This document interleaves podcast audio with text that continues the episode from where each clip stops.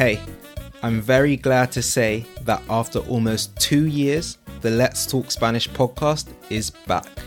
For those of you who don't know me, my name's Shandon. I'm the founder of Espeak, and we help you learn to speak Spanish with confidence. I've previously put out 74 episodes of the podcast before having a bit of a break. Just a couple of years, nothing major. But I felt it's way overdue for me to start creating these episodes again to help you practice and improve your Spanish listening.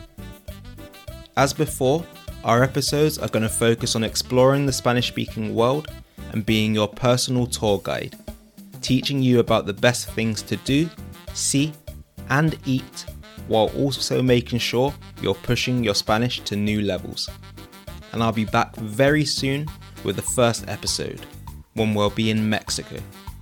So I hope you're excited, and nos vemos pronto.